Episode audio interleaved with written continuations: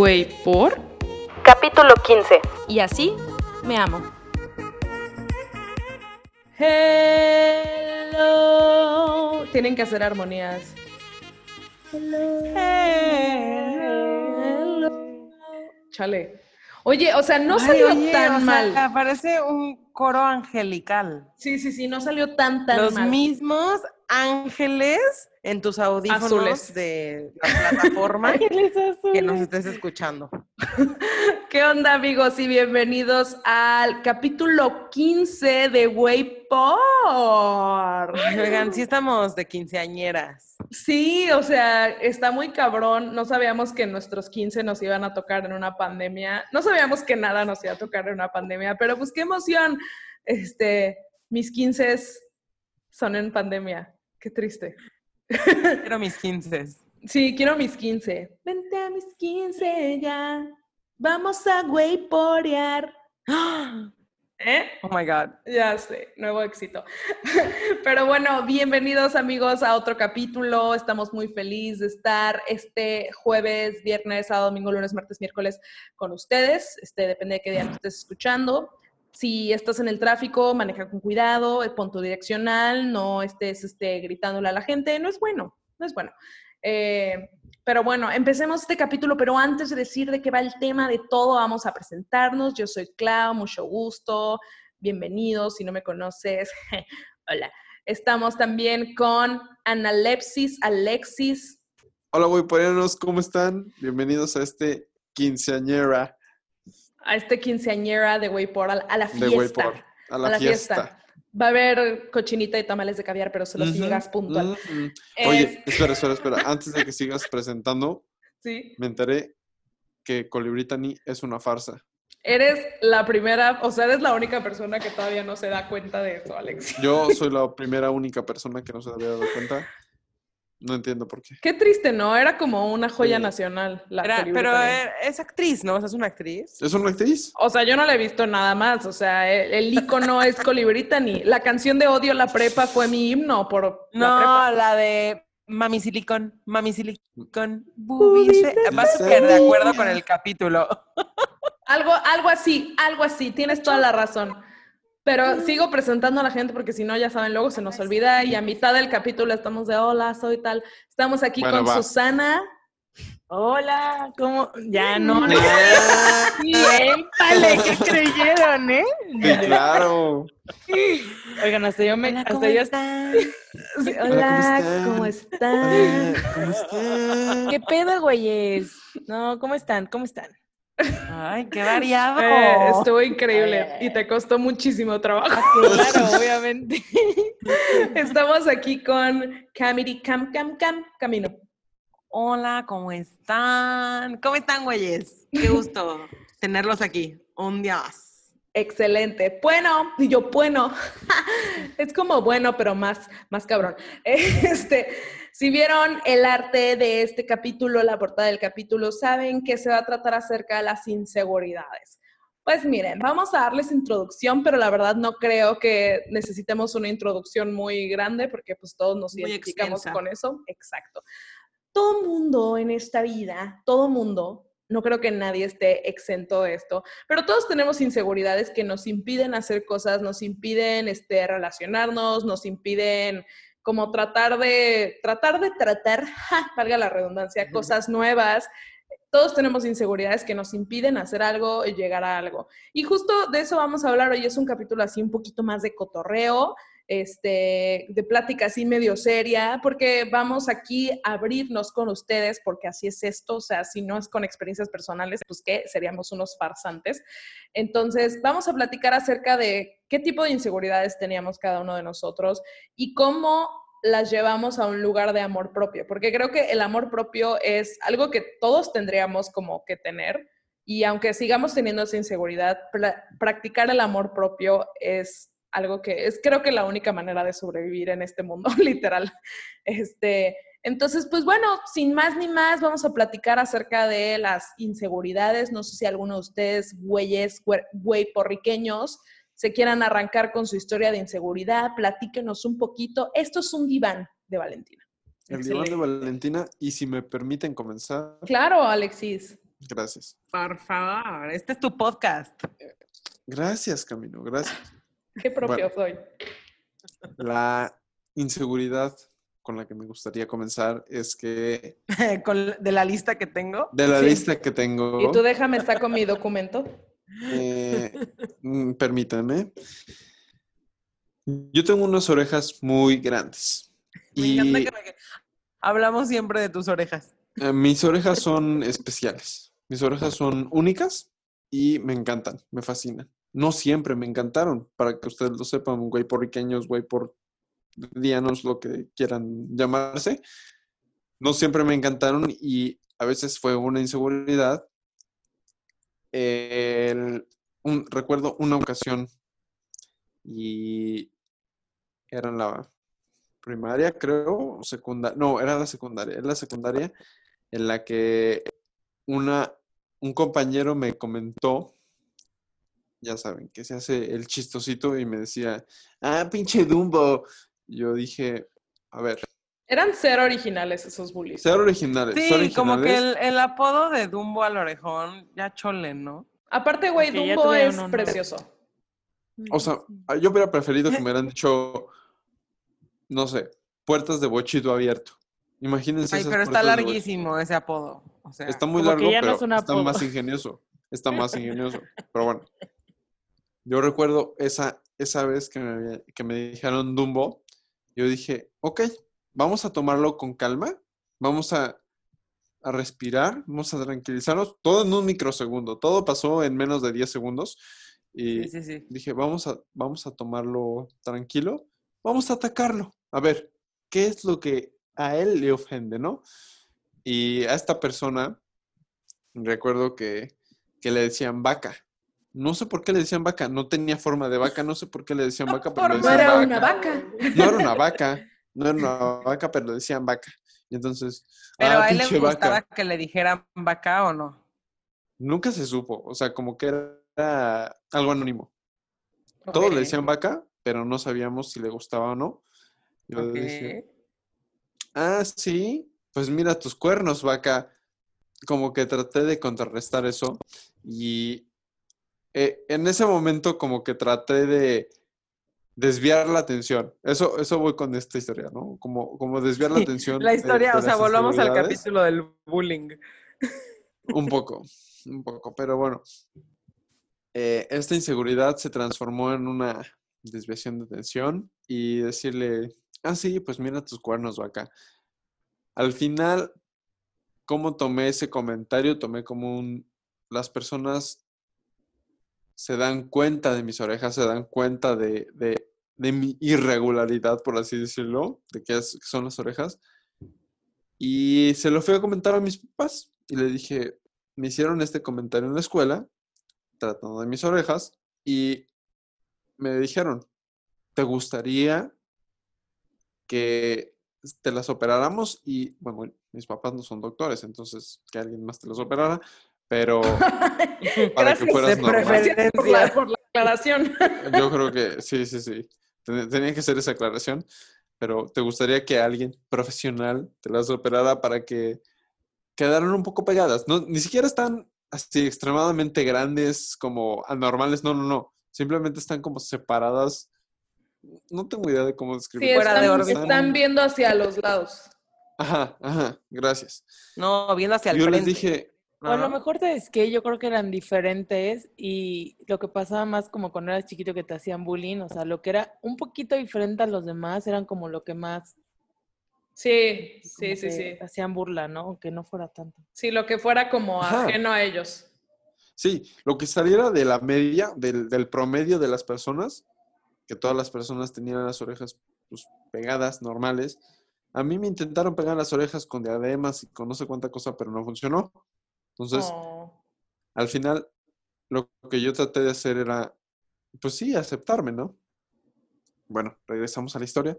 Y mis papás me preguntaron, ¿quieres que te la operen? Y yo les dije, no, o sea, por algo en este mundo, no tengo idea de por qué el universo, la vida, eh, como ustedes lo quieran llamar, me dieron este tipo de orejas, ¿no? Este, en, en especial, este, estas orejas un poco hacia adelante. Tan particulares. Ajá, tan particulares y, y así me acepto y me gusto, ¿no?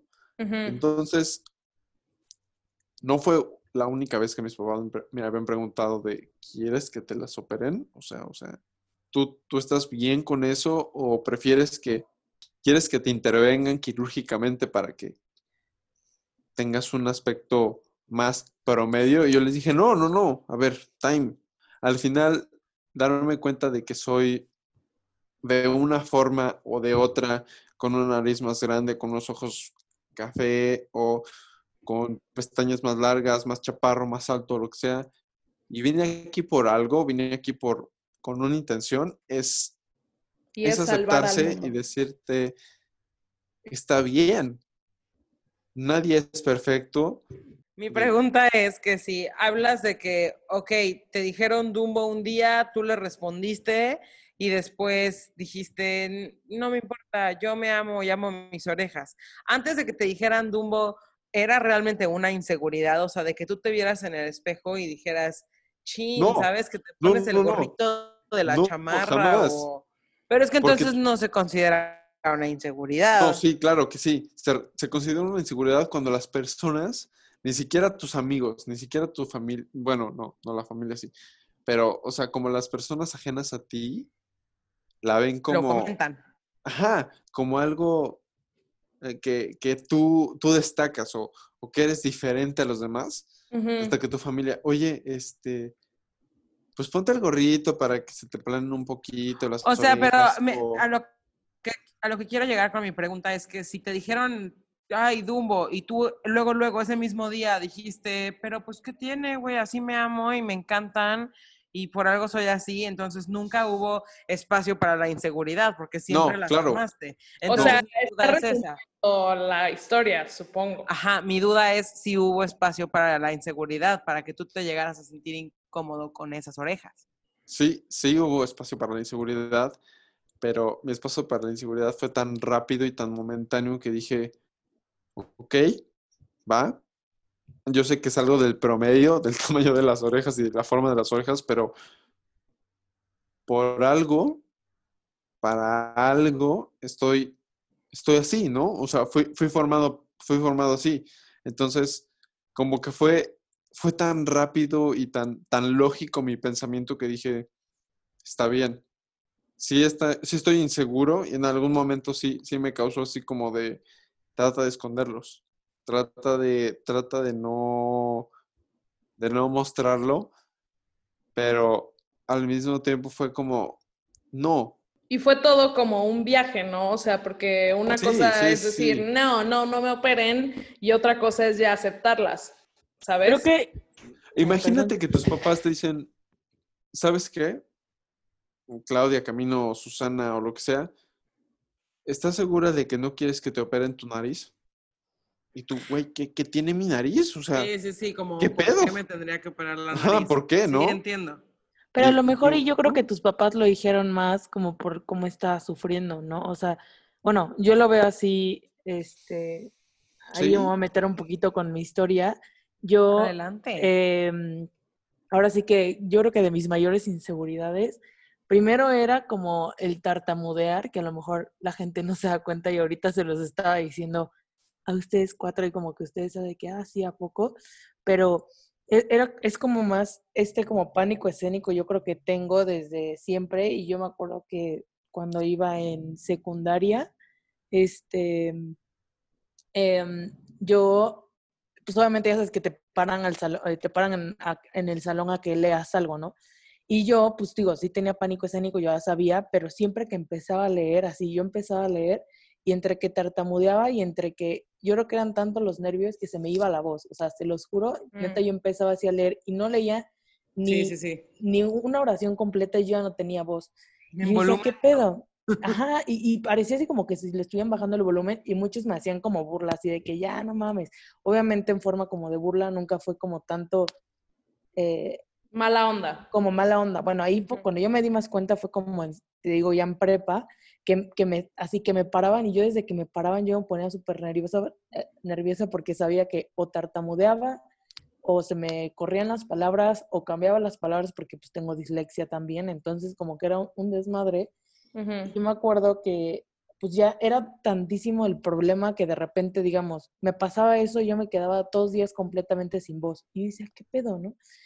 Y entonces, este, mi mamá como que me dijo, alguien le dijo de que ese tiene que ir a ver un fonólogo. Y yo, Mm. ¿qué? Y me acuerdo que vine aquí a la Ciudad de México y en eso pues ya me, me hicieron como un estudio y me dijeron así de que tienes, em, ¿cómo se llaman estas cosas? Em, creo que son, no, es que no sé si se llaman nodos o lo que ¿Nódulos? tienen luego- nódulos, ajá, nódulos. Me dice, tienes nódulos y tienes un problema de, de, de hablar. Y yo, y Ujú. me acuerdo que mamá se rió y, y dijo, ay, es que ella empezó a hablar desde chiquita. Y me dice, o sea, es que tú, o sea, normalmente las personas hablan con el estómago. Entonces, cuando tú hablas, muchas veces te falta el aire y es porque tú estás hablando con la garganta. O sea, tú estás forzando a tu garganta, ajá, como a, pues, hablar, ¿no? Y me dice, entonces, pues, súmale eso con los nervios que te da, con el pánico escénico, con todo eso y pues te pasa eso, ¿no? Y ya, obviamente, pues, este, el, me acuerdo que el, el doctor me dijo de que no, tienes que hacer ejercicios de vocalización. O sea, desde hace siete o ocho años que yo salí de, la, de la prepa, yo no hago esos ejercicios y neta los hice yo creo que ese año y ya. Y, y me acuerdo, o sea, obviamente... ¿Cómo eran? ¿Cómo eran? Ahí era horrible la de do, do, Ah. re, me, me, mi. La verdad es que ya no me acuerdo. O sea, yo me acuerdo que eran, habían cosas que tenía que decir y todo. Y que fue hasta hace poquito que platicando con mi novia le decía que pues yo fui a un fonólogo y todo eso y me dijo, por, y le dije, pues es que, eh, Es que no sé hablar. es que no sé hablar.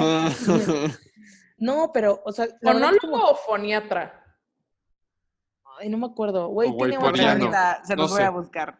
Pero está muy interesante lo que dices, o sea, por lo de usar la garganta, porque, o sea, no es así, eh, por ejemplo, yo cuando cantaba, porque así como cuando cantaba ya en musicales y así, me acuerdo que yo siempre, güey, todo el tiempo se me lastimaba la garganta, o sea, me, me enfermaba la garganta. Es, es foniatra. Foniatra. Este, me enfermaba de la garganta un buen y yo decía, güey, no mames, o sea, no puedo pasar una función sin estar terriblemente mal de la garganta. Y después un amigo que ahorita está en Suiza, güey, eh, siendo un éxito en la ópera. Hola, si me estás escuchando, no creo porque eres famoso. Ay, se imagina. Saludos. ¡Saludos!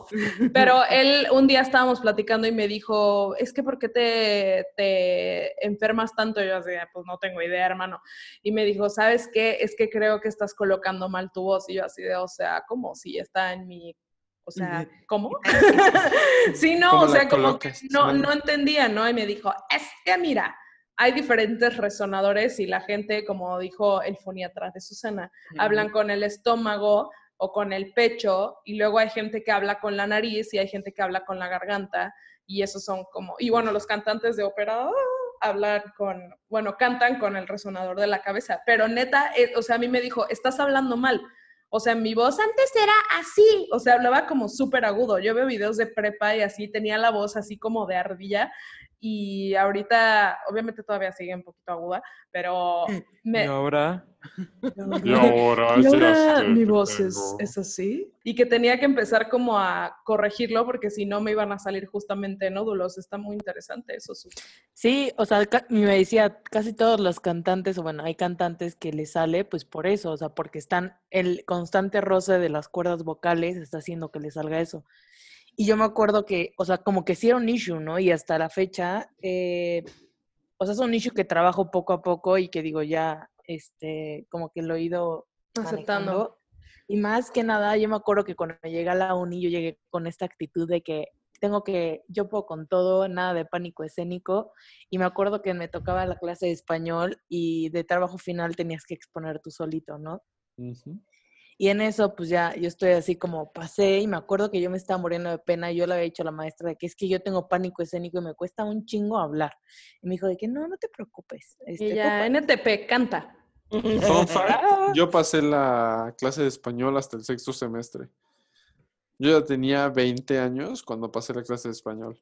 Gracias. O sea, para los que no saben, es una clase de primer semestre. Regresamos a la transmisión. Venga. Excelente, gracias. Y ya, o sea, yo me acuerdo que aparte había un chavo que me encantaba, uno americano, Y estaba sentada hasta atrás. Es que, esperen, es, es importante eso. Y en eso, la pues yo, ah, obviamente, yo estaba así como empezando a, a darle, o sea, como a explicar todo. Y pues eso es un trabajo que tú haces, o sea, que tú eliges el tema, ¿no? Ajá. Pues yo sabía todo. Y de repente le empiezo a dar y este güey se empieza a atacar de risa, pero bien cabrón. O sea, Ay, te lo no, juro. es como la peor pesadilla. Y yo, Que imagínate, se burle de ti. y yo estaba así como de... Y me acuerdo que se me fue la voz, o sea, neta se me fue y no salían palabras. Y me acuerdo que había amigos así como adelante que me decían de que vamos, Susa, sí se puede. Y yo así, Qué lindas personas. Sí. y te lo juro. Y la maestra me dijo, Susana, va, sí puedes. Y yo así de, Susana, todo bien y tú. Eh, eh. Te juro, Eh, ¿sabes qué? Lo peor, que ya no me salían las palabras y como yo neta estaba, neta intentaba, si abría la boca intentaba hablar y no salía nada y entonces me puse a llorar y yo dije, no, es primer semestre, estoy No, llorando. no Ay, mames. no sabía eso, No. güey. Y, y yo así de, "Ay", y entonces me acuerdo que me dijo la maestra, ven, siéntate, este, ah, voy a decir el nombre, Jorge, súper lindo, este, me dijo de que ven, tú también aquí, siéntate, tranquilo. Pero sí me acuerdo que fue horrible, o sea, porque imagínense, yo me senté y de ahí la maestra me dijo de que, porque era una maestra que era súper perra y yo, o sea, si lo estás escuchando, qué bueno, pero, o sea, era muy exigente. Yo era maestra de español, le daba clase a otros 80 alumnos. No, pero ¿sabes qué pasaba? Que siempre que me veía, después de los semestres me veía y me decía, ¿cómo estás? O sea, fue tanto, yo creo que el ¿Cómo impacto estás, que dejó- Susana? ¿Todavía llora? Sí. así, no, te lo juro, no, no te, maestra. te lo juro que yo, ya habían pasado como dos o tres años y yo me acuerdo que me la topé y me dijo, ¿cómo estás? Aparte se me hasta sabía mi nombre, Susana, ¿cómo estás? Y yo, y yo, bien. Me dijo, ya, ¿cómo te va? Y yo, pues ahí voy. Le dije, porque de ahí, pues fue cuando conocí, o sea, de ahí me dejó como exponer solita. O sea, creo que solamente estaba como Jorge y otra, otra amiga. Este, y ya expuse y me dijo, es que lo dijiste, lo- o sea, lo hiciste muy bien, ¿por qué no lo pudiste? Le dije, es que, es que X, ¿no? Y de ahí pasó el tiempo y yo me acuerdo que, eh, este, ¿cómo se dice?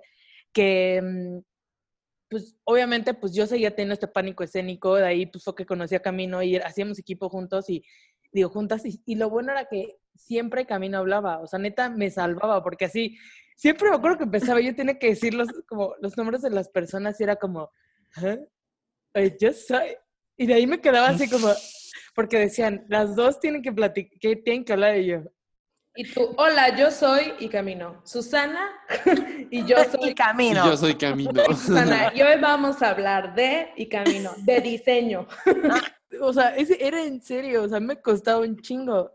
Y ya ahorita, o sea, siendo, ya pasando los años, este, todavía me, eh, hay, hay momentos, o sea, es a lo que les digo que sigo trabajando constantemente y que la gente normalmente no se da cuenta y cree que realmente se me van las palabras o que no tengo que decir, pero realmente es como el, este, como este, como miedo de decir algo y que me equivoque, porque yo me acuerdo que des- a lo mejor es como un trauma que yo tengo que solamente lo decía mal y la gente se burlaba, entonces pues desde ahí tartamudeaba y como que la gente no se da cuenta. O sea, yo creo que si escuchaban los capítulos y así de tena, eh, ahí va, detalladamente, se darían cuenta, A ver, se darían tranquila. cuenta de, de que realmente sí tartamudeo mucho, pero parece que es torpe lo que digo, sino, ¿saben? Y, o sea, me pasa como actualmente como con los clientes que lo que he tenido que hacer es como, si yo tengo que hablar con uno, me pongo como en este papel de que pensar que soy otra persona como, De así actuando, como, como actuando. Y neta ahí es cuando ya no se me escucha tanto el tartamudeo, o sea, porque si no, si yo de repente me pongo a pensar que soy como yo, Susana, la que está hablando, eh, eh, entonces ya valí gorro y se nota, ¿sabes? O, o sea, y a lo mejor piensan nada más que no tengo la idea, pero la idea está solamente que no sabe salir. Qué No sé, yo creo chistoso. O sea, yo jamás llevamos años siendo amigas y no tenía idea de que eras tartamuda. Sí, Me estoy enterando Yo hoy. también, ahorita. Hoy con me todos estoy los güeyporiños. Yo no sabía esto. O sea, sabía que era como el pánico escénico y qué miedo hablar en público, pero no que eras tartamuda. Qué Oye, pero, o sea, Sí. felicidades, porque una, está interesante como eso de cómo las inseguridades luego no se ven. O sea, como nosotros, Ajá. ¿no? Que llevamos siendo amigos años.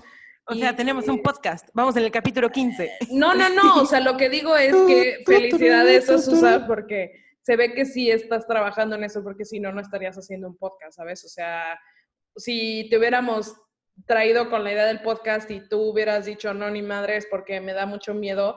Al contrario, dijiste, vamos a ir con el, con el ritmo de, de la Con el Con el Hello. con el Ah, Y vamos a ver qué onda. No, la verdad, la verdad está muy chido, o sea, que lo hayas trabajado. Y saben también que, o sea, porque digamos, ya estando más, más grande, o sea, yo me acuerdo que ya están en exposición como con camino, ya están en pinches quinto semestre o, o sexto o séptimo, ya no se faltaba muchísimo, o sea, ya estábamos a punto de salir, ya conoces a la gente que está ahí, no es como el tema Sí, de la gente. Ya hay confianza. O sea, porque hasta los maestros ya sabían así, sabían que yo abría la boca y era como, venga, Susana. Como, sí se puede". Pero igual estaba padre, porque por ejemplo, en nuestra generación, que éramos tan poquitos, pues ya había como este, pues sí, como un sentido de compañerismo padre, porque siempre éramos los mismos 10. Entonces ya sabíamos que Susana se ponía nerviosa y entonces como que ya nadie la estaba juzgando, ¿sabes? Ya la esperábamos súper pacientes a que lograra terminar de exponer y ya. Sí, sí yo, o sea, lo que me gustó mucho de la experiencia universitaria es que como que muchos se les quita como este rollo de estar juzgando y molestando, o sea, como que de verdad, o sea, pasaba que si alguien no entendía, o sea, algo, podía preguntar al profe y no había nada de, ay, güey, ya todo el mundo lo entendió, ya sabes, o sea, como que todo eso está muy, está muy chido. Pero es que yo creo que lo bueno aquí de, o sea, como de las inseguridades, te di- bueno, yo ya se dieron cuenta que ustedes no sabían y creo que mucha gente no se da cuenta, este, es como que intentar no disimularla, porque pues tampoco, o sea, tienes que como que trabajarla, o sea, ver la forma en trabajarla, porque también si muchas veces la dices, a mí me pasa, o sea, digamos, bueno, mi tía obviamente tiene idea y mi mamá igual que pues, soy más tarde, o sea, que soy tartamuda, ¿sabes? Y luego me pasaba esta parte que si de repente, no sé, yo iba, tenía una junta y mi tía me decía, no vayas a tartamudear, ¿eh? Entonces el simple hecho de que ella me lo está recordando, cuando yo estoy hablando, lo vuelvo a hacer, ¿sabes? Entonces estoy así como Sí. de, no vayas a tartamudear, que a diferencia que, digamos, si hablo con ustedes y les digo, güey, tengo una junta súper importante, a lo mejor me van a decir, güey, adelante, ¿sabes? No van a estar diciendo, no tartamudees, porque que lo recuerden, a lo mejor, o sea, yo sé que no lo hacen m- en mala onda, pero que te lo estén como diciendo, también no, no es, o sea, Como que bueno, lo, lo despierta, ¿no? A mí me pasa con mi alergia. Hay días en los que de repente, o sea, no es como que tengo alergia a diario, pero hay días en los que de repente yo estoy súper chida, sin un gramo de alergia, y cuando alguien me dice, ay, hoy no tienes alergia, se los juro, empiezo a estornudar. O sea, es súper psicológico. Psicológico, pero me pasa, eso me pasa. ¿Y cómo lo has trabajado, Su? O sea, porque, por ejemplo, Alexis lo aceptó y ya, o sea, él dijo, no, no se opera, pero tú lo que quieres hacer es, ¿qué quieres hacer con eso? ¿Quieres que se te quite por completo? O, o de plano en algún punto, te- o sea, ahora sí va a sonar raro, pero permitir que si se aparece como el tartamudeo en una de tus, de tus juntas y sin pretender que actúas o eres otra persona, que no te lastime o que te llegue como a... Afectar, ¿no? Ajá, exacto. Pues yo creo que más que afectar, como que ya lo acepté. Entonces, digamos, creo que es como, no sé cómo, no sé qué ejemplo dar, pero como cuando sabes que la cagaste en algo, este, y como que quieres, re- este, como que tratas de taparlo, como ya sé que es muy probable que, o sea, aunque esté en mi papel y de que no pasa nada y que, uh, la que el chingada, bueno, así, o sea, yo sé que al final voy a terminar tartamudeando, entonces lo que hago es como, em, como lo hago aquí en el podcast, o sea, pasa que de repente sí, estoy hablando y como que me trabo, pero no, no lo hago ver tan notorio, ¿sabes? Es como de, ok, sigo adelante, o sea, o es como, si vas caminando, te tropiezas, te paras y sigues, o sea, no vas a estarte ahí como tirando y, ah, me duele, porque Ajá. creo que a lo mejor y el, el que me ha estado ayudando en, pues, en todo este tiempo a, a trabajarlo es el hecho de que, pues, ok, sí, la, sí se está, o sea, les, o sea, la cago, digamos, o vuelvo a recaer, pero me levanto y sigo, o sea, porque si me quedo ahí estancada en pensando que ya la cagué y que a lo mejor y no le entendieron, o sea, ¿sabes? O sea, creo que es eso, o sea, simplemente, ahora sí que va a sonar muy cliché, pero fluye y no pienses en eso y sigue adelante, o sea, literalmente, ¿sabes? O sea, como que no, no lo sobrepienses. Bueno, no sé, y eso que yo soy una persona que piensa todo muchas veces, pero conforme a esto, neta, tengo que no pensarlo y seguir adelante y no pensar en que ya dije mal la palabra, porque si no, voy a seguir mal todo. Claro. Verga. ¿Qué hago? ya está grabando. En este. en Apaga, este- apaga tu micrófono. Sí, ya, ya lo apagó. ¿Quién yo? No, no, no, este Alexis ya apagó. su Ah, tienes hipo. No saben, amigos, la, la travesía que está haciendo grabar este capítulo, porque como estamos en Tuvimos un, un intermedio. Como estamos en lugares diferentes, Susana está en la Ciudad de México, donde está en este momento lloviendo y acaba de vivir su propia escena de parásitos, donde se le empezó a inundar su casa y se, literal se, se empapó tanto que se tuvo que meter a bañar. Y luego ya regresamos ya para seguir grabando el capítulo y luego Alexis le dio un hipo que no se le está quitando, ya lleva como media hora con ese hipo. Entonces por eso trae el micrófono muteado. Pero de todos modos... Y después, y después se le fue la luz a Susana. Ya, ya me duele el Sí. estómago del hipo. Ah, sí, después se le fue la luz a Susana. Ay, amigo. Este, yo creo que definitivamente las inseguridades son algo que todos cargamos y de todo tipo, ¿no? Porque ahorita, por ejemplo, creo que tuvimos dos de los ejemplos más claros, que fue la que decía Alexis de sus orejas, que es una inseguridad totalmente basada en tu apariencia físi- física. Mm. Física, el tartamudeo. Y, y a lo mejor una inseguridad un poco más como de percepción. Interna. de cómo- ajá, interna, como de cómo te percibes, cómo te perciben, como es el caso del tartamudeo. Yo creo que, o sea, güey, hablando de inseguridades, obviamente podrían listar miles porque es, es, como decíamos al principio, ¿no? Es como un rasgo humano.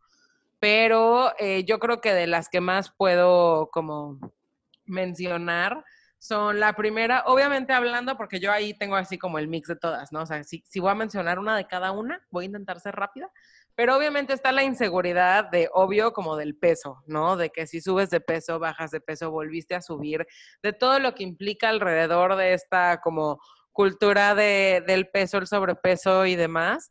Y esa definitivamente ha ha sido una inseguridad con la que he cargado always, güey, y que a la fecha todavía llego a tener como la inseguridad, es inevitable tenerla. Sí, no, no, no quiero profundizar tanto en este porque a lo mejor luego nos podemos echar un capítulo como de todo el movimiento del body positivity y todo este rollo, que igual está padre, pero simplemente así como que a grandes rasgos, eh, definitivamente era algo que cuando yo estaba más chavita, o sea, por ejemplo, a, lo- a los 15 años, era algo que me pesaba de una manera sobrehumana. Hablando de, que era lo que platicábamos el otro día, Clau y yo, de, por ejemplo, te invitaban a la playa y era de, puta, o sea, hay- me tengo que poner un traje de baño y tengo que ir con mis amigos a la playa, o sea, como ese tipo de inseguridad física, que sí no era de que estilo el Dumbo, de que, ay, pues yo así nací, y pues no, como que sí pesaba un poco más, o sea, de, de cosas que dijeras, no, yo prefiero no ir, o yo prefiero no hacerlo para no tener que como exponerte. Pero yo creo que ahí Eh, también, eso- perdón que me meta, Dime, dime. No, este, ahí también era como algo más interno. O sea, a mí me pasaba así, pero yo no me ponía, digamos, un ejemplo, bikini, porque todas mis amigas tenían bikini y se les veía súper bien, y yo me veía en el bikini y, o sea, sabes, como que dices que no. Pero eso obvio, o sea, yo también, yo me acuerdo que yo eh, ni en pedo me ponía un bikini, ¿sabes? O sea, como que era, era una inseguridad muy grande. Y realmente yo creo que fue una travesía, sin profundizar mucho en esa, porque creo que tiene mucho potencial para echarnos un capítulo enfocado específicamente en temas como de apariencia física e inseguridades, pero... eh, o sea, no, no es que haya pasado algo y mi vida cambió y mi percepción cambió de un día para otro y ahora me amo. No, definitivamente fue un proceso y fue, siempre hay como espacio para la mejora y siempre, siempre va a haber forma de cuidarnos un poquito más, siempre va a haber forma de hacernos sentir un poquito mejor a nosotros y a nuestro cuerpo. Pero eh, en esta travesía, o sea, en este como proceso de aprender a, querer mi cuerpo. Eh, no recuerdo cuándo fue la primera vez que me compré un bikini y me lo puse, güey, y me sentía como súper guapa en mi traje de baño, ¿sabes? Y que yo me veía y decía de que, güey, no manches, o sea, go, te ves hermosa. Y de que sí te ves al espejo y aunque puedes ver todas las imperfecciones, hablando de todo, güey, que si la lonjita, que si el granito, que si todo, porque es, es lógico, es parte de...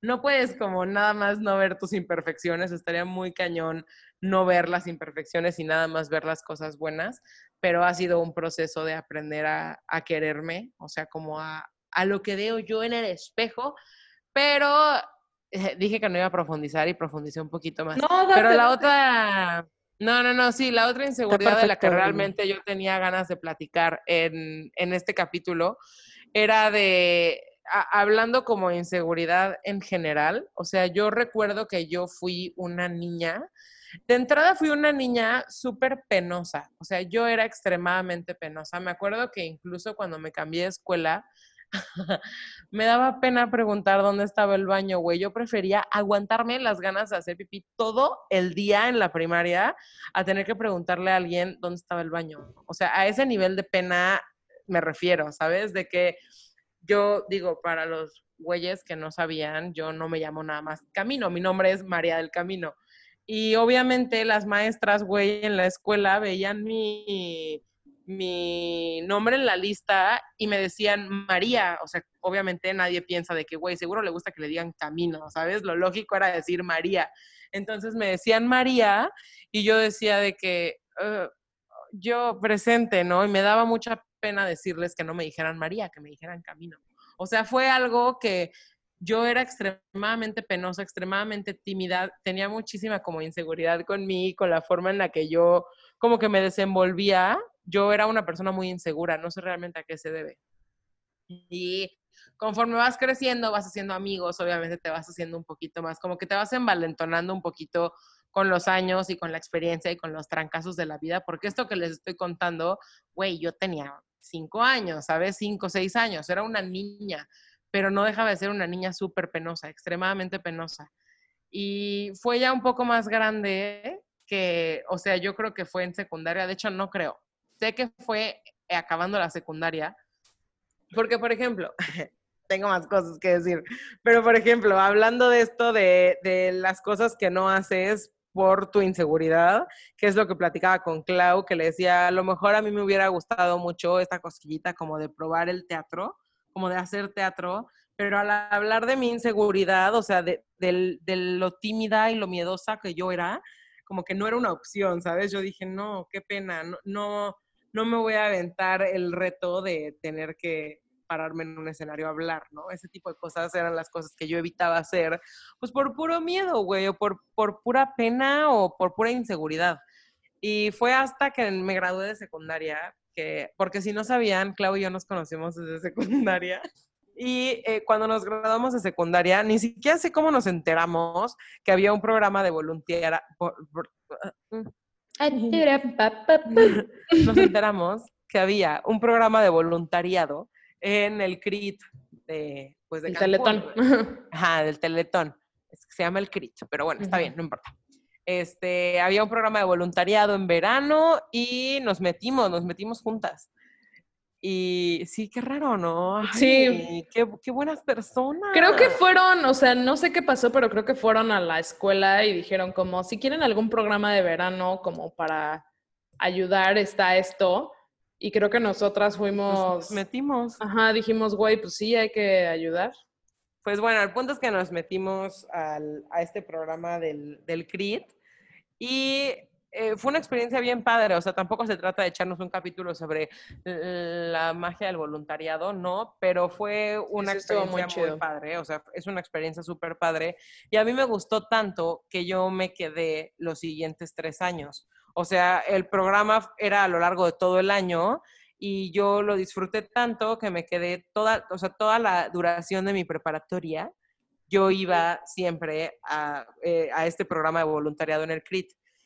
Y eh, iba voluntariamente, güey, nadie me obligaba a ir, yo iba por, por gusto, porque lo disfrutaba mucho, entonces yo misma me ponía a mí en una posición en la que me tocaba hablar en, en grupos, como medio dirigir, hablar, este, eh, así como medio organizar a grupos de personas súper grandes, güey. Entonces, mínimo una vez a la semana, yo tenía que pararme enfrente de 100 personas, no siempre, no diario, pero yo de repente habían días en los que me tenía que parar enfrente de 100 personas a, a dar ciertas indicaciones de qué íbamos a hacer. De repente estaba a cargo de un equipo de, de unas 20, 30 personas y fue como que me tuve que obligar a como salir, o sea, a pararme enfrente, a hablar, a que se me quitara la pena porque no había espacio para que me diera pena.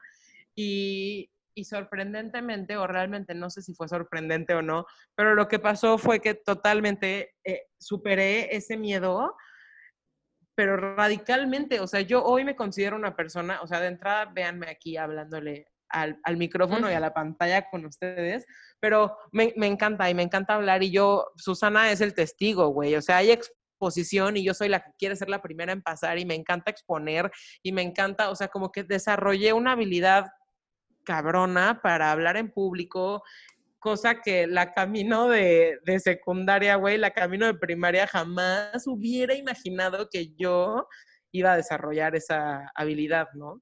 Entonces creo que eso es una de las inseguridades que a mí me detuvo de hacer muchas cosas como en mi pubertad, porque sí creo que era la pubertad donde más como que afectó. Aparte de que la pubertad, como siempre decimos, es la desgracia de la vida humana, güey.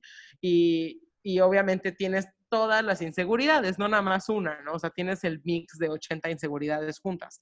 Pero eh, yo sí creo que era una persona muy insegura, o sea, esa es la palabra que, que quiero usar, ¿no? Como que sí era muy insegura y tenía mucho miedo, era muy tímida, era muy callada y de un día para otro, después de haberme como puesto al límite con este, en este caso con este programa, eh, pues sí, el cambio fue, yo creo en mí, o sea, como yo me evaluó, creo que fue un cambio radical y súper bueno. Pues no sé, o sea, ni siquiera sé qué tanto cuenta como inseguridad, como No, o externa. Para mí sea, es totalmente inseguridad, pero a ver, diagnostiquen. No, no, no, Sí. yo creo que sí cuenta, nada más que, o sea, justo es este, es este viaje cuando tú... Es que hay, hay dos cosas, está interesante. Está, por ejemplo, hablabas del peso, ¿no?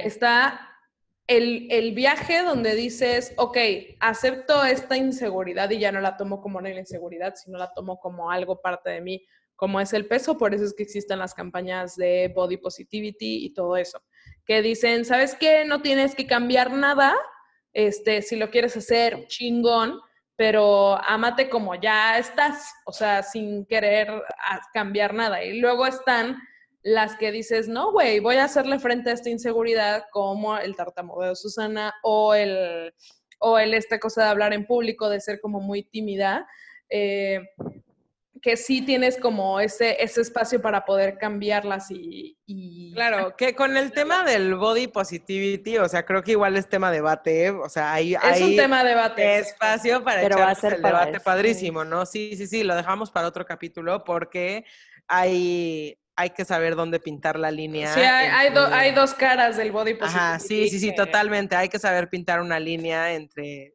eh, o sea, Entre hablando poner en, salud, pe- en ¿no? peligro Claro, tu poner en salud. peligro tu salud. Ujú, ujú. Pero, eh, pero sí, definitivamente esta parte, o sea, como yo la veo, era el que sí, que por eso les dije que no profundizaría tanto, simplemente sí la quería mencionar porque es, es evidente y ha sido parte como de, de mis top tres inseguridades, ¿sabes? Si me preguntan, el top estaría ahí.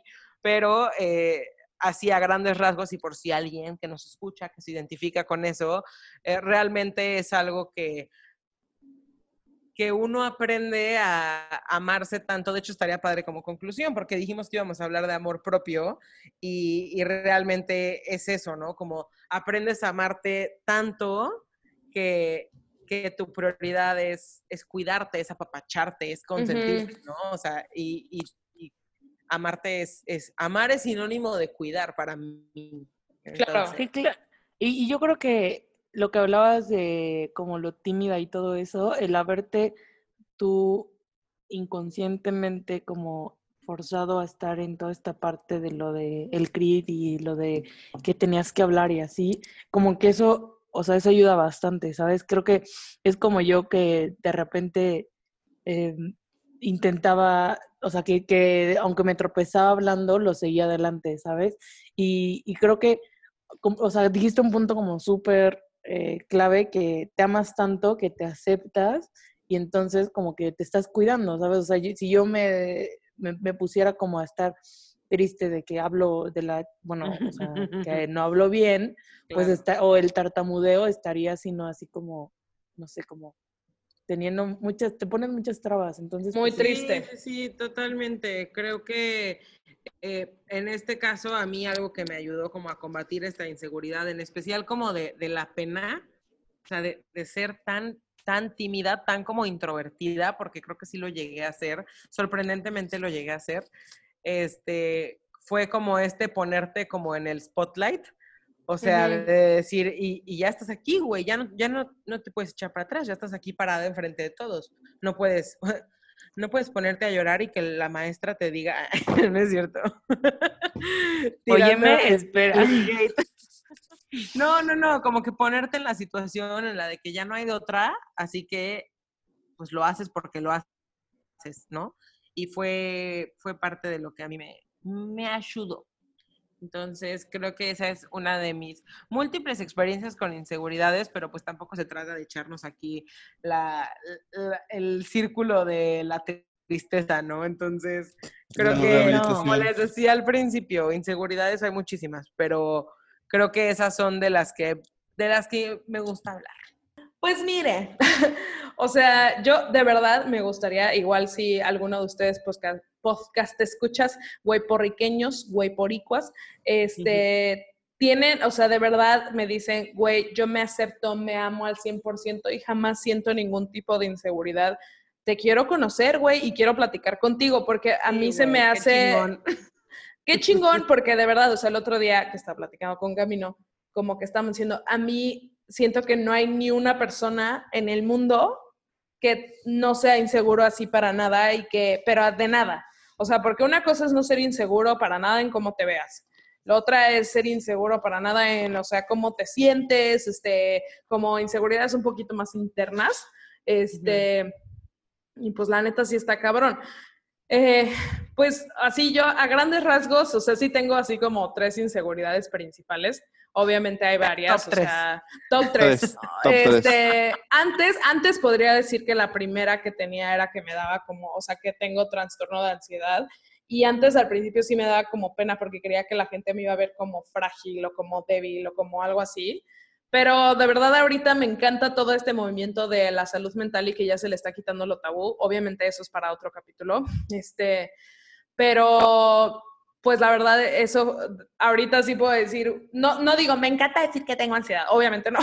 Este, pero, pero no, porque te da, te da chance de trabajarlo más y te da chance de platicarlo más, o sea, y eso está chido. Pero cosas que no se me han quitado, eh, la primera y la más, así, la más cabrona, obviamente es el peso, este, así como Camino y como Susana, yo he estado, así que batallando con este rollo desde hace un buen, o sea, yo, y, y fue algo medio feo porque yo era una niña muy flaquita, o sea, yo siempre, siempre de chiquita fui muy, muy flaquita. Eh, y luego creo que fue a partir de los 11 años que empecé a subir de peso por X o Y razón, ya lo sabrán en los próximos capítulos. este, pero, pero empecé a subir de peso y pues sí, o sea, sí, obviamente se notaba. Y el, como fue un cambio, o sea, porque hay gente que siempre fue gordito toda su vida y no pasó nada. O sea, como que vivió así toda su vida, pero yo, una, ni sentí el cambio porque eres un chavito y ni te das cuenta, justo como dice Alexis, no te das cuenta de que es una inseguridad hasta que alguien no te dice. Sí, hasta que alguien no te la hace notar. Sí, exacto. Y la verdad, o sea, no fue ningún bully. O sea, a mí me bullearon por ser gordita hasta la secundaria, pero ahí todavía estaba en la primaria. Quienes empezaron a bullearme por eso, inconscientemente, y no les echo la culpa, pues fue mi familia. O sea, me empezaron a decir como, oye, pues ya no comas tanto. Obviamente eso fue súper contraproducente. Lo mismo como con el tartamudeo de Susana, que cuando le dicen no tartamudees, tartamudeas. Y a mí me decían, oye, no te comas la pizza. Y yo, como de que no chinga. Entonces acaba tragándome una pizza entera. O sea, siempre es como contraproducente cuando te dicen no hagas algo o que no te pase algo y te pasa. Eh, y, o sea, es algo que, que justo con el movimiento así de body positivity, pues sí, ha sido muy eh, difícil. Porque sí, yo la verdad sí no me gusta para nada, o sea, obviamente sí digo, ay, güey, mi cara es hermosa, este, así como que sí tengo cosas que me gustan, es como que digo que, ah, estoy horrible y me siento horrible, pero realmente así como que yo no me siento en, en mi propia piel estando pasada de peso, o sea, como que digo, no, esta no soy yo, güey, ¿Por qué? Porque hubo un tiempo donde bajé de peso y de verdad me sentía no solamente bien, así como bien de salud, sino bien de que conmigo, bien con las personas, así como muchísimo más segura, ¿saben? Y como que dije, claro, güey, es que así tiene que ser. Sí, soy yo, ¿no? Ajá, exacto, sí soy yo. Entonces, como que esto, o sea, por muchas razones, por varias razones, eh, se volvió más como un escudo que cualquier cosa, como para protegerme, así como osito, me ponía mi capa de grasa, este, literal, para escudarme de otras cosas o de problemas que yo no quería enfrentar y los enfrentaba literal comiendo, o sea, y eso, eso estuvo muy interesante porque se volvió trastorno alimenticio y pues la gente no habla mucho de eso, o sea, la gente no habla mucho, hablan de la anorexia, hablan de la, de la bulimia, pero de, de trastorno alimenticio así como por atracón, la gente casi no habla de eso y Sí, siento claro, que debería, de, debería de salir más como a la luz este tipo de, de situaciones, porque es muy difícil, muy, muy difícil, o sea, es literal ver a alguien comiendo X, o sea, una pasta, y tú dices, ay, se me antoja. Y pon tú, una persona que no tuviera algo así, se pide una pasta y ya se la come. La persona que tiene el síndrome de atracón se pide cuatro pastas y se las traga en la noche sin que nadie lo vea. Y después te sientes como súper mal porque lo hiciste, pero no vomitas. Este. Y a mí me pasaba eso, de verdad. O sea, es ya, como la bulimia. Ajá, exacto. Ya tiene mucho tiempo que no hago algo así. O sea, eso me pasó mucho como en la prepa. Les digo, la pubertad es terrible. Así como y la adolescencia. y la Es nuestra adolescencia. peor época de la vida, ¿no? Sí, o sea, porque ahí como que todo lo llevabas a un extremo, o sea, yo me sentía todavía más como observada y obviamente muchísimo más porque pues me bullearon en secundaria, o sea, hubo, una fue como, ah, mi familia, mi familia lo piensa, no hay pedo. Y luego en la secundaria, pues yo tengo, y hasta la fecha tengo amigas que la neta tienen core powers, si me están escuchando, las amo, ya saben quiénes son. Este, tienen core powers desde siempre, siempre han sido flaquitas, siempre así como cuerpos bonitos. Y pues ya saben, o sea, lo mismo, lo mismo que, que pasaba con Camino, ay, vámonos a un hotel. Entonces te ibas a un hotel y eso implicaba usar traje de baño. Y pues todas les encantaba estar en traje de baño, les encantaba tomarse fotos en traje de baño y yo así de, o sea, como que nunca, nunca como que lo dije, como que dije, es que no quiero, o sea, pero, pero neta, me la, o sea, siempre estaba como viendo que no se me saliera como esta lonja de lugar, o sea, como que sí estaba como súper, Claro, claro. ajá, como súper al pendiente de que no pasara nada. Y me acuerdo que una vez dije, ¿sabes qué? Me vale y me voy a comprar un bikini, bla, bla, bla. Este, estamos hablando de que esto fue en el 2008, entonces todo eso de body positivity, modelos, este, plus size y No, así. lo aspiracional era las Ajá, las modelos de Victoria's Secret, exacto. O sea, nada, nada de eso existía, no existían bikinis para plus size, no existía nada de eso, literal. Entonces me compré un bikini y pues, güey, o sea, la neta, obviamente se me, se me hacían como 15 rollos de Michelin y a mis amigas no, y obviamente pues la gente se empezó a dar cuenta, y ya me empezaron a decir puerquito y todo eso, porque pues mi nariz es respingada y hermosa, amo mi nariz. Pero todo el mundo me empezó a bolear por eso, o sea, que decía, estoy chubby y mi nariz está respingada. Y la gente empezó a decir como, güey, eres un puerco y así. Y yo, güey, no sabía que la gente sí buleaba por esas cosas, ¿sabes? Entonces, como que eso todavía se volvió más, más, más inseguro. Este, y sí ha sido, sí ha sido difícil, porque antes, güey, o sea, no me podías ver en traje de baño, no me podías así ver como en nada. Ahorita ya como que mi mamá, mi mamá me dijo algo que, que estuvo chido, o sea, que me dijo como, tú ahorita estás gordi buena. y dije, a huevo. Me dijo, y acéptate ahorita, it. ajá, y acéptate ahorita como estás. Y si quieres bajar de peso, o sea, si realmente quieres hacer un cambio y bajar de peso, también está bien, o sea, con- de hecho, técnicamente está mejor porque a mí subir de peso sí me afecta a mi salud luego, luego. Este, y me dijo, es más, o sea, hazlo, pero tampoco te estés flagelando porque ahorita en este momento, ahorita no lo estés.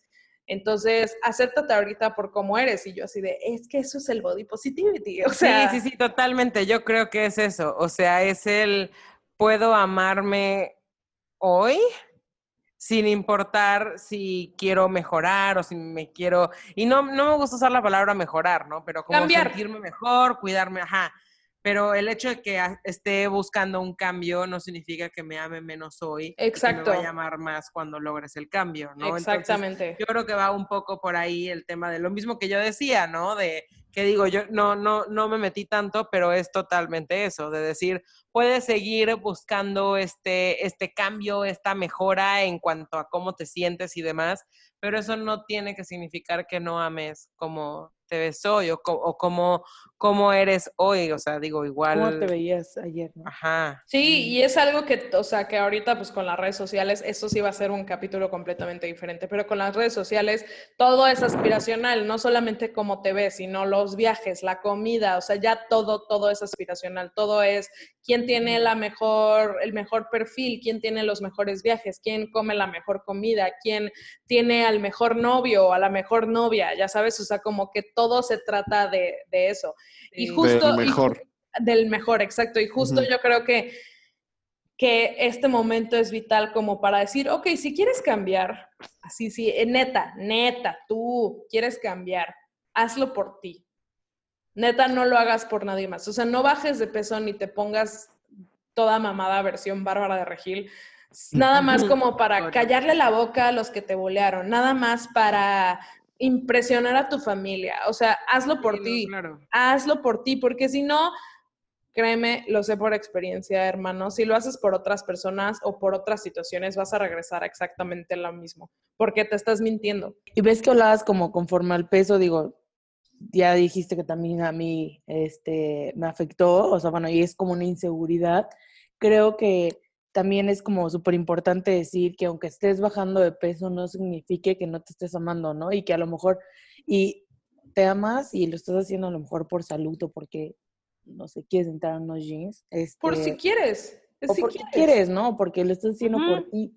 Y, y digo, aunque bajes y a lo mejor te ves bien, te, te vas a seguir amando, ¿sabes? O sea, y aunque vuelvas a bajar no significa que te ames menos, ¿sabes? O sea, simplemente a lo mejor y estás como buscando algo, ¿no? Que digo, eso yo sé que va a ser para el de Body Positivity o para otro capítulo, pero Sí, pues claro. creo que siempre estás como en esta búsqueda de, de más y más y más, ¿no? O sea, a lo mejor ya bajaste y te ves bien, pero eh, siempre, y lo, y lo dijiste, o sea, como estás como en esta, tienes como esta mentalidad de ver las redes sociales y que quieres más, quieres más. cuando Sí, es, es todo, es todo un rollo, porque, o sea, todo mundo ve como el ámate, literal, o sea, veo ya en todos lados, ámate, y es que el amor propio y ámate, ¿no? Eh, y claro, sí, amor propio puede ser, literal, este, cuidar tu cuerpo y si, si, te, si te afecta tu salud, bajar de peso, este, o hacer ejercicio, lo que sea. Pero el amor propio puede ir de varias formas, o sea, justo ya lo andaremos ahorita que, que vayamos con las encuestas, pero mucha gente decía, para mí amor propio, güey, es echarme un cigarrito y un vinito, güey, en la, en la tarde, viendo el atardecer. Y eso es amor propio, eso es un momento donde dices, esto es para mí, para nadie más, no tengo, o sea, y X si lo publicas en las redes, vale madres, ¿no? o sea, ahorita yo haz lo que quieras. que, que el, el amor es, o sea, el amor propio es diferente para todos, porque Exacto. ahí entramos en otro conflicto, ¿no? De que siempre va a haber quien diga, pero ¿cómo fumar no es amor propio? Y así te haces daño a tu, güey, ¿tú qué sabes? Si para esta persona echarse su cigarrito viendo el atardecer es amor propio, pues cada quien tiene su forma de demostrarse su Obvio, amor propio. y siempre, siempre trata maneras. de que no esté afectando tu salud. O sea, si para ti amor propio es inyectarte heroína todos los días, pues revisa un Pues- poquito tu definición de O amor sea, sí, sí, pero, pero sí creo que es diferente para todos y tampoco estamos en posición de juzgar la forma en la que quien sea se quiere demostrar Se quiere amor, ¿no? O consentir un ratito. Sí, así, ahí volvemos al argumento cada quien su cuerpo, cada quien sus, Sus cubas. Y la otra, que esa sí puedo decir que todavía no está superada y sigue siendo una inseguridad y es terrible porque me siento muy tonta, es que le tengo fobia a los números. Y esto es enteramente por culpa del sistema educativo privado en México. Porque Falso. No, pues es que, o sea, esto fue lo que pasó. Me empezaron a enseñar. Yo no era mala en matemáticas cuando eran sumas y restas. O sea, pero es que eran difíciles. Este, pero no era mala, de verdad era buena. O sea, me encantaba sumar, me encantaba restar, me divertía mucho. Y luego, cuando fue tercer grado de primaria, empezaron con las hijas de la fregada divisiones. Y pues ya sabes, primero te decían, vamos a hacerla aquí con manzanitas. De Juan tiene seis manzanas y tiene tres amigos. ¿Cómo vas a repartir esas manzanas? Y eso es- era una división y yo decía, fácil. Luego empezaron a poner divisiones largas, que Dios mío, santo. Y yo no entendía, o sea, de verdad no entendía. O sea, me costaba mucho trabajo entenderle. Y yo levantaba la mano, porque pues obviamente te decían, si tienes duda, levanta la mano. Clau levantó la mano porque tenía duda, ¿qué onda? Levantaba la mano, Miss, no entendí. Y ya, me lo explicaba, no volví a entender, o sea, de verdad no entendía. O sea, sí era algo que me tenías que explicar así como pasito por pasito, suave, suavecito, no vamos pegando poquito a poquito. Este, y ya volví a decir, Miss, no lo entendí. Y, güey, los pinches niños, porque sí, o sea, fueron crueles, la verdad. Empezaron a decir, ¿cómo que no lo entiendes? Está bien fácil. Yo ya lo hice. Porque así hablan. No sé por qué los niños hablan así, pero así hablan. Este, y yo así de, ah, eh, no, mi, ya está bien, ya no me tienen que explicar. Pero yo me guardaba el que no entendía nada por miedo a, o sea, porque me pasó eso como tres veces, ¿no? Que no le entendía y que le, decía a la maestra, Miss, no entiendo. Y todo el mundo, ay, ¿por qué no la entiendes? ¡Qué tonta! O sea, de verdad así. Y dije, en la perra vida vuelvo a preguntar algo en clase, güey, porque qué miedo. O sea, Sí, sí, sí. qué miedo que, que me empiecen a decir como todo el mundo ya la entendió y así. Y de verdad, así empecé a reprobar un chingo de cosas. O sea, y en, o sea, en prepa todavía se daba que todos entendían contabilidad. Este, la Miss explicaba dos o tres veces, pero yo con esas dos o tres veces no entendía. Me tendrían que explicar todavía más. Y yo ya decía, no voy a abrir la boca jamás. Porque cuando lo hacía, porque lo volví a hacer, eh, no es que me quedé callada, pero en secundaria, en prepa, lo volví a hacer y me decían, la misma. Entonces dije, no mames, no, ya nunca en la vida. ¿Y cómo les explico que le agarré como una fobia? O sea, no solamente a los números. Si me empiezas a enseñar algo con números, automáticamente, de verdad, automáticamente, así como la alergia de camino, me va a doler la cabeza.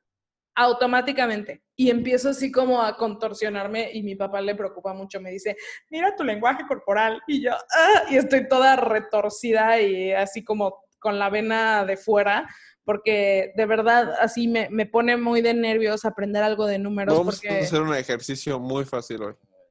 A ver, Ay, no. ¿cuánto es 30 entre 3? ¿10? Ok, vamos bien, vamos bien. Y yo, Ahora, 18 entre 3. espérame. No pasa nada. Así de, déjame, tiempo. déjame que lo busque. Sí, sí, sí. Tranquilo, No, no, no, no, no, no. Estoy... Que no. Todas las herramientas que tú tienes, todas las herramientas que tú tienes, No, a ver, ahorita no estamos están pensando en esas cosas.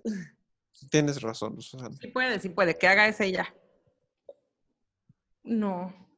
Sí, sí puedes, sí, Sí, puedes. sí, sí, sí, sí puedes, sí puedes. Sí, sí. Ahí está. Ay, no el mames. estigma de que Ya me te van dolió a la juzgar. cabeza.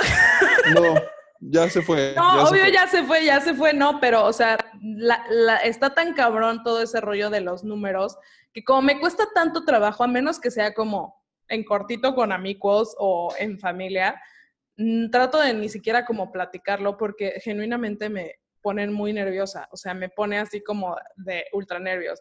Y la ironía, como siempre, es que trabajo en una financiera. Claro. Esa, Sí.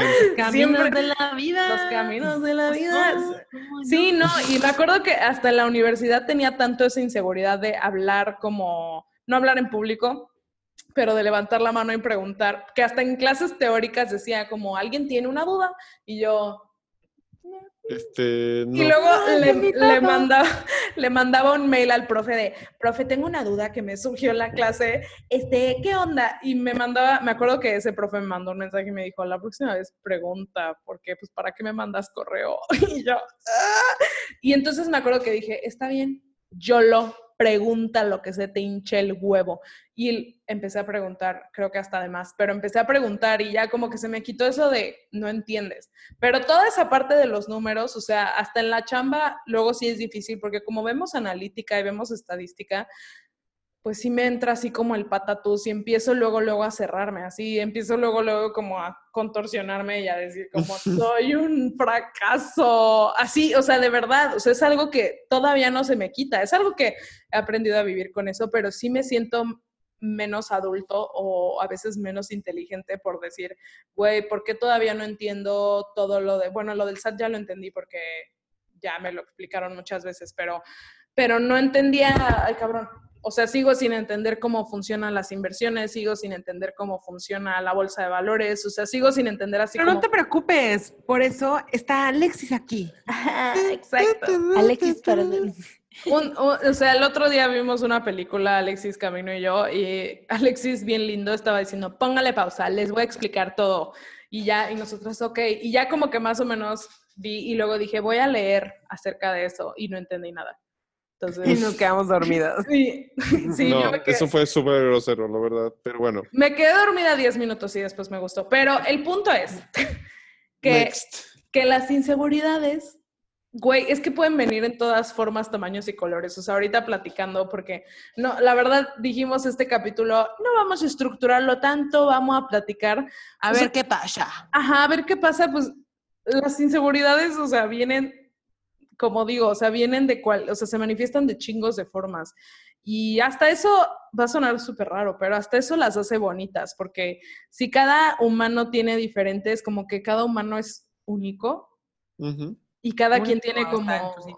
Ajá, y como que tienes una eh, percepción diferente de la vida. Y como que cuando encuentras ge- gente con los que puedas como compartir, podrías hasta ampliar un poquito tu, tu visión de las cosas y, y puedes encontrarte con alguien que haya tenido exactamente lo mismo que tú o que aprendas a trabajarlo. O sea, por ejemplo, que te, que te empujen un poquito. O sea, ahorita, claro ejemplo, Alexis con su ejercicio de matemáticas improvisado.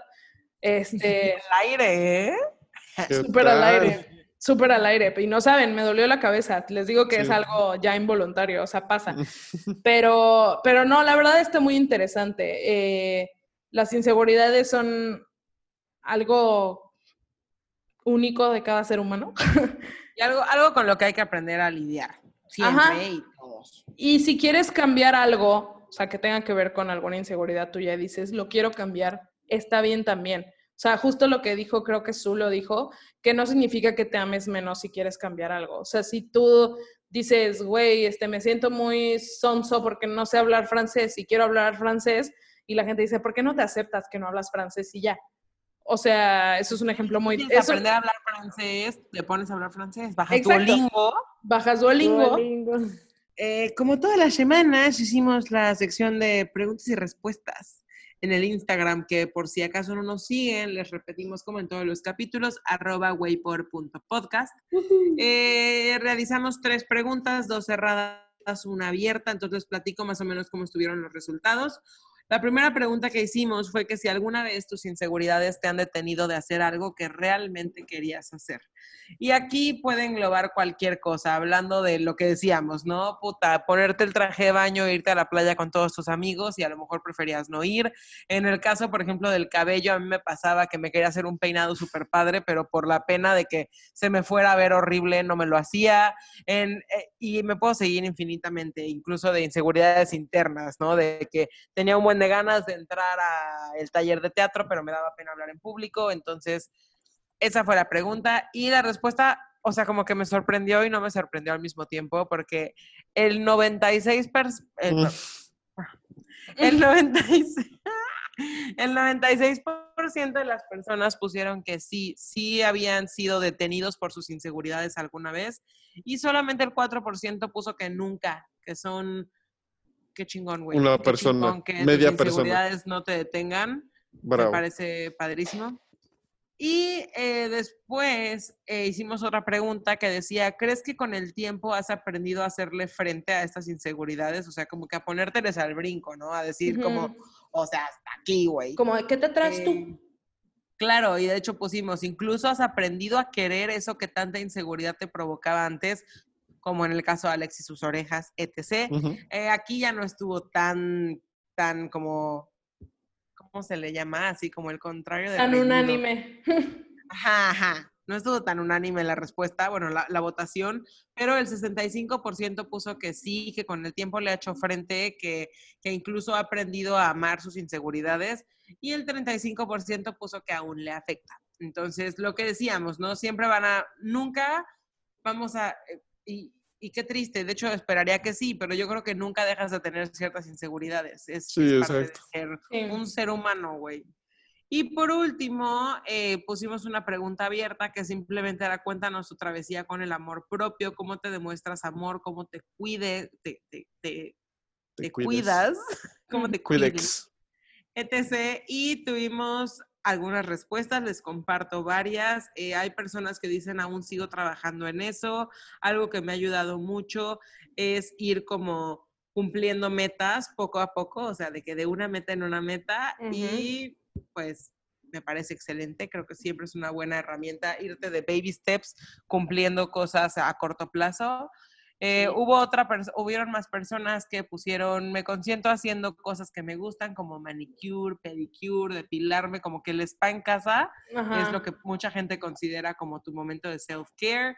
Ujú. Eh, regalándome tardes de café y vinito. Qué rico. Este, ay, que nos ama y nos extraña. Nosotros también te extrañamos, follower.